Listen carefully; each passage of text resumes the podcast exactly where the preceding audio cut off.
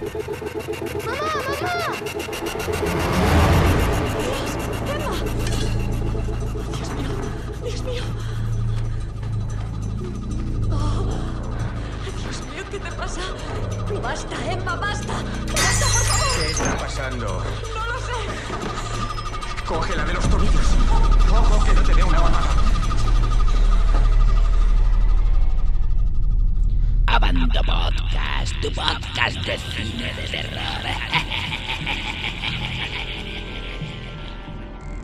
Bienvenidos a nuestro podcast semanal Abando Movieros. Comenzamos. Especial Leslie Nielsen. Este 2010 nos ha dejado uno de los cómicos más queridos de Hollywood, quien tuvo también su incursión en el cine fantástico y de terror. Entrevistamos a Manuel Carballo. Director de La posesión de Emma Evans, la cual llegará a nuestras carteleras el próximo 30 de diciembre. Analizamos uno de los temas candentes de esta semana. La polémica Ley Sinde, que podría acabar con las web de descargas, Escuchamos nuestro contestador automático. donde nos habéis dejado vuestras opiniones sobre el tema.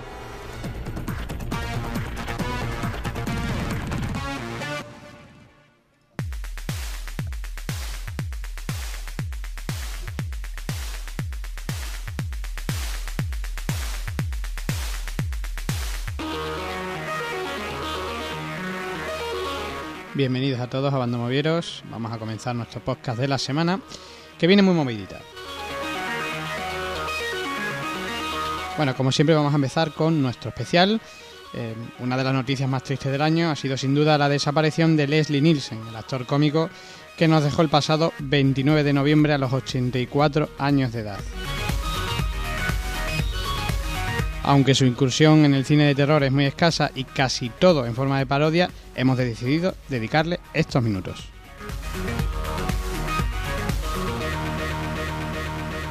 Mira, nena, yo soy como soy y hago lo que hago.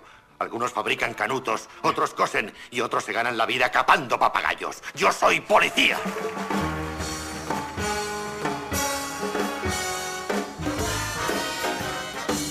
Nacido en Canadá, de padre danés y madre galesa, dejó Regina, su localidad natal, al poco de nacer por trasladarse su familia al Círculo Polar Ártico. Sí, curioso, ¿verdad? Algo tan estrafalario como sus propios personajes.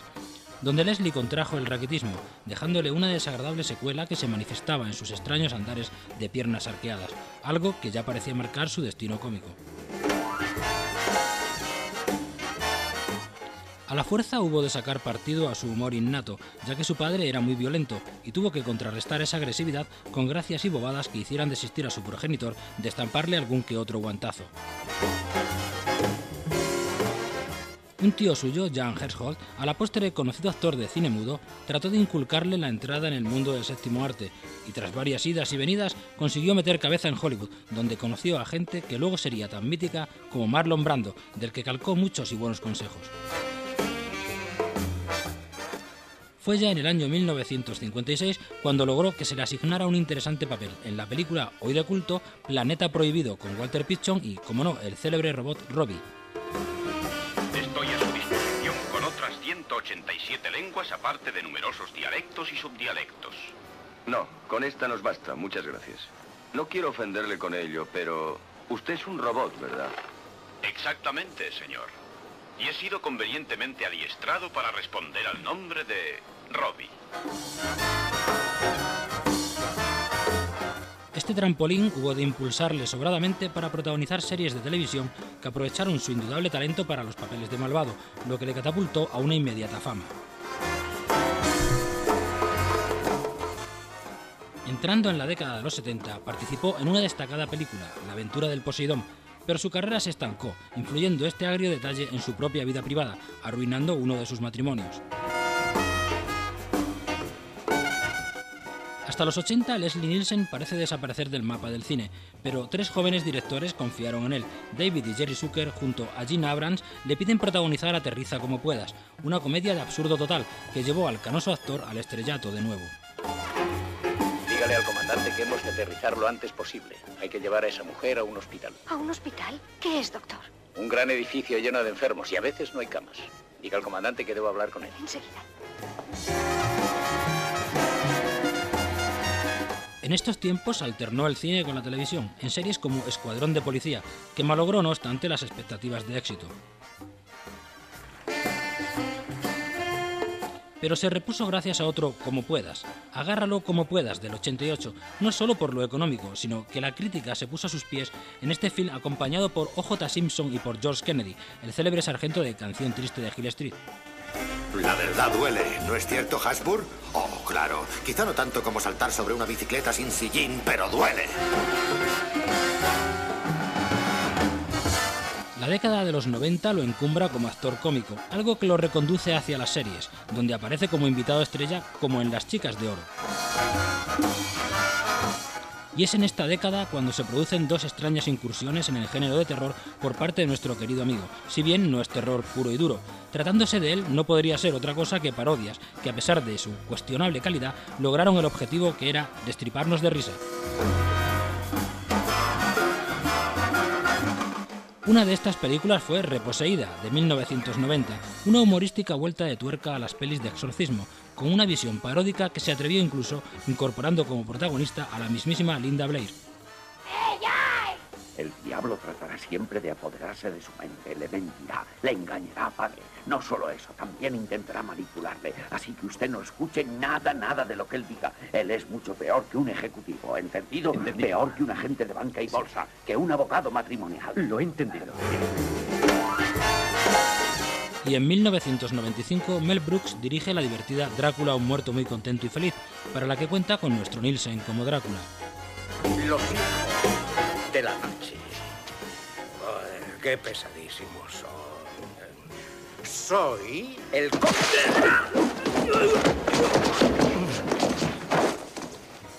Drácula. En el 2009 repite en papel paródico, en Stan Helsing, una revisión cómica de los principales monstruos del mundillo del cine de terror, que son perseguidos por el nieto de Van Helsing. No obstante, también se zambulló en el terror de verdad. Así lo demuestra su participación en títulos como Cave In, Creepshow, Noche de Graduación, El Día de los Animales y La Resurrección de Zachary Wheeler. Hay una posibilidad de que salgáis de esta. La marea podría incluso soltarte. Todo depende de cuánto te mantengas tranquilo, de cuánto aguantes la respiración. Ah, el agua está tan fría, tan salada. Estás debajo, aguantas la respiración y esperas a que la ola que te está cubriendo se retire para poder coger una bocanada de aire. En 1998 trabaja nuevamente para el cine en Vaya un fugitivo, parodia de la trepidante El fugitivo, con Richard Crenna, el mítico actor que dio vida al coronel Truman en Rambo. Me da vueltas la cabeza como una peonza en una tormenta. Tengo que irme. Besarla. Me hace pensar en su esposo. ¿No le van las mujeres? Pues claro. Y en el 2000 protagoniza 2001 Despega como puedas, que para él es lo peor que ha hecho. En el año 2003 aparece en la saga de Scary Movie, concretamente en la tercera entrega. Entre las últimas cosas que hizo, participó con un cameo dentro de Spanish Movie que, pese a su breve aparición, se consideró como de lo más salvable del film. El cine español requiere mis servicios. ¡Qué responsabilidad! Almodóvar, Alex de la Iglesia, Guillermo del Toro, Amenábar. Por fin una película de prestigio y quién sabe, un Oscar. Asimismo, protagonizó un divertidísimo sketch con un chiquito de la calzada para esta misma película. ¿Qué tal, Queen? ¿Qué tal, Queen? ¿De qué? Queen, de- ¿cómo está la cosa? ¡Hasta luego, Luca! ¡Al ataque! Un rayo de España. En definitiva, se nos acaba de ir un hombre que en pantalla conseguía sacarnos fácilmente una sonrisa, partiendo de situaciones absurdas, que escondían la acidez de lo serio bajo el aspecto de algo irrisorio. Tal vez se vio también en estos papeles porque algo de su vida se escondía en ellos. Estas han sido sus últimas palabras, Trevin. ¿Quiere expresar su última voluntad, teniente? Sí. ¿Le importaría pasarme la pistola?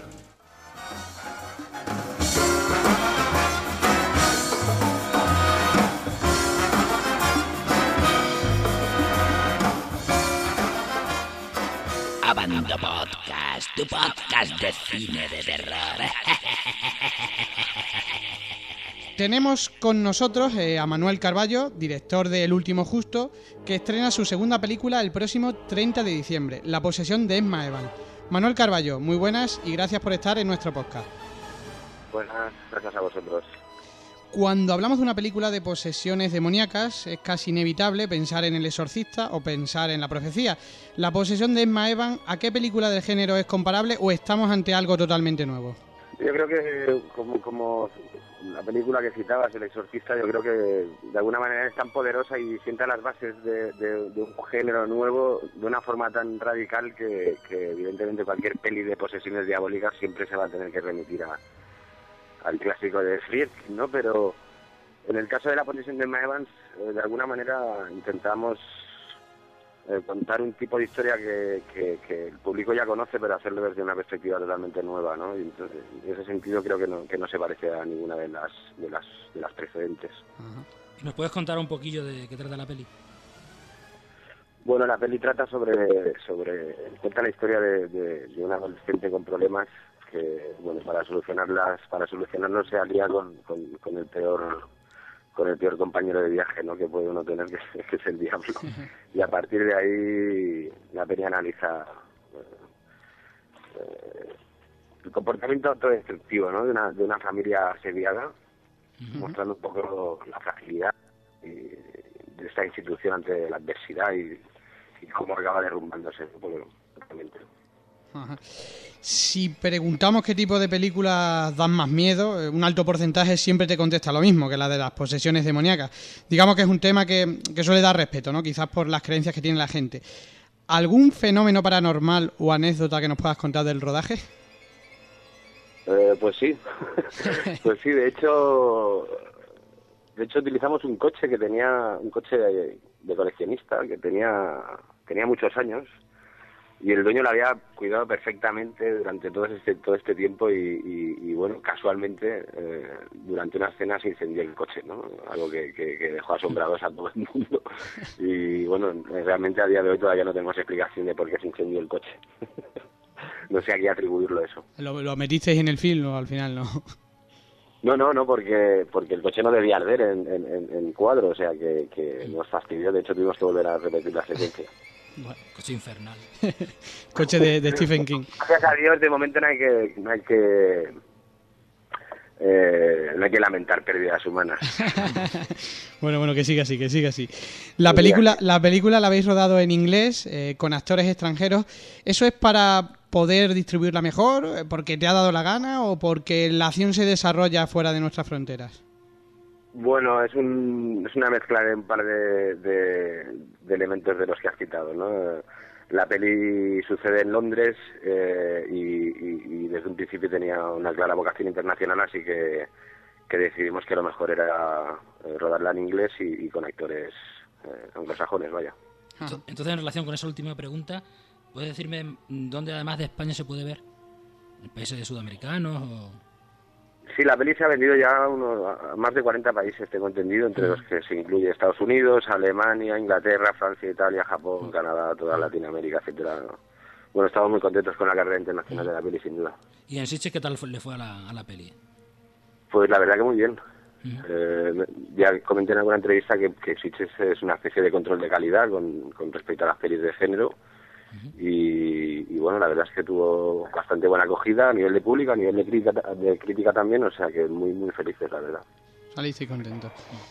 Bueno, la semana pasada hablamos con José Luis Alemán, que es el responsable de la herencia Valdemar, y nos contó que su película carecía de ninguna ayuda pública ni de televisiones. ¿Es el mismo caso el de la posesión de Emma Evans?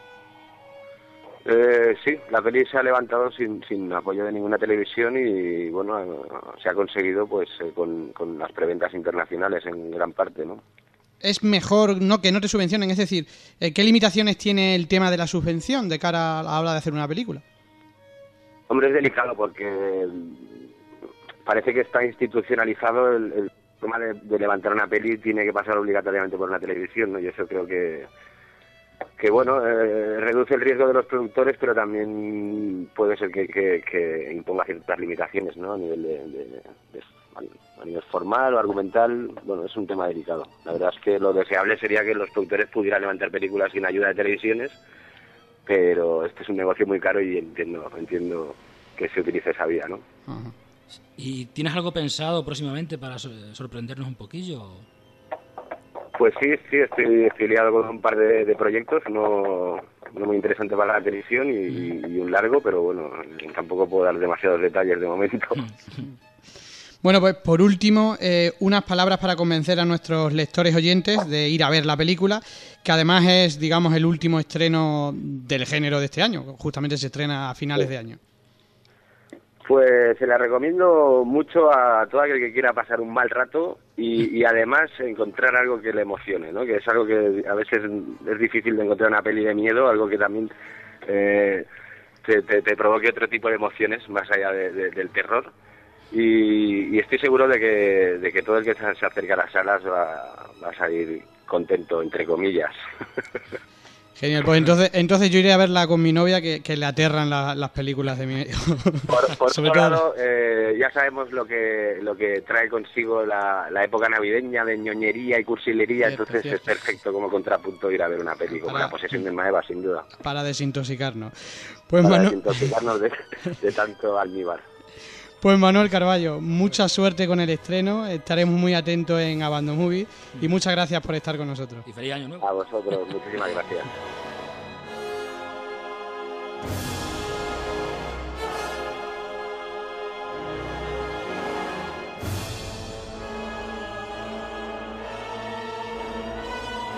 Abando Podcast, tu podcast de cine de terror.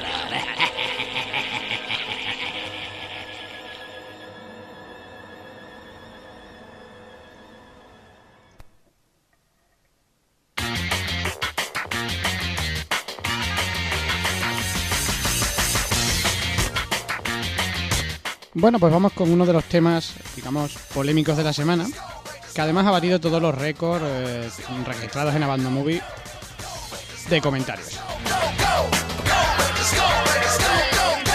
Pues se trata de la polémica ley Sinde, que pretendía regular eh, el tema de las descargas, más que regular, eh, quería cerrar las páginas que se dedicaban a poner enlaces.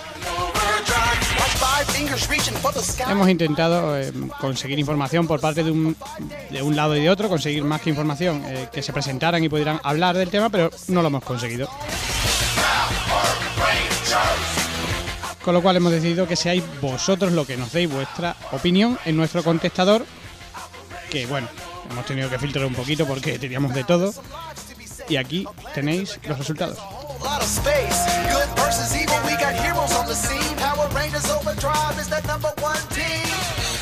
Este es el contestador de abandonmovies.net. Deja tu mensaje después de la señal. Hola, yo opino que es excesiva esta prohibición porque después de tantos años de manga ancha que nos han dado, esto es como un dolor. Opino también que las películas no deberían ser gratis, pero también un precio, un euro, dos euros, estaría bien. Bueno, creo que la ley contra las descargas es una tontería. No estoy a favor.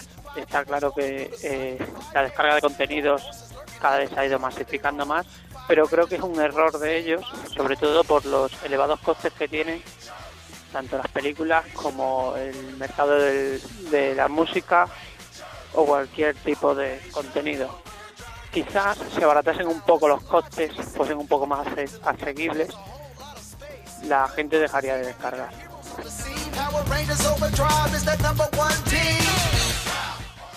Yo, opino que, está mal eh, que la gente se descargue de todo.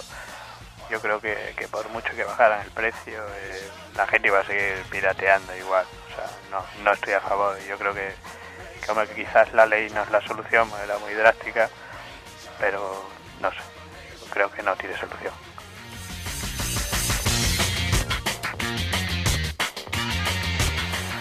Yo creo que el fin no justifica los medios y que eso de cerrar las páginas pues no me parece bien. Yo creo que lo de la descarga, a fin de cuentas, eh, los, precios están subidísimos. Entonces, que no está bien, vale, pero yo creo que ni una cosa ni la otra.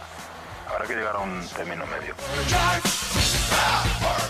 Vamos a ver, yo compongo música, ¿no? Y a mí lo que no, a mí lo que no me parece bien es que me anden copiando. No me gusta que me descarguen cosas. Yo me lo estoy trabajando todo, a ver, es que, es que todo, lo ve, todo el mundo lo ve todo muy fácil. Nada más. Yo lo de la ley no, no, no, no lo acabo de ver, ¿eh? No lo acabo de ver porque lo de los derechos de autor, pero claro, es que son las distribuidoras. Venga, un saludo. There's treasure to be found, there's some lives to be saved, a planet to look after, there's a whole. El problema es que es ya muy gordo, ¿no? Los, los precios son muy exagerados y, y se ha permitido demasiado la piratería. Ahora de golpe se nos quita el caramelo de la boca, no sé, no sé, no sé cuál puede ser la solución.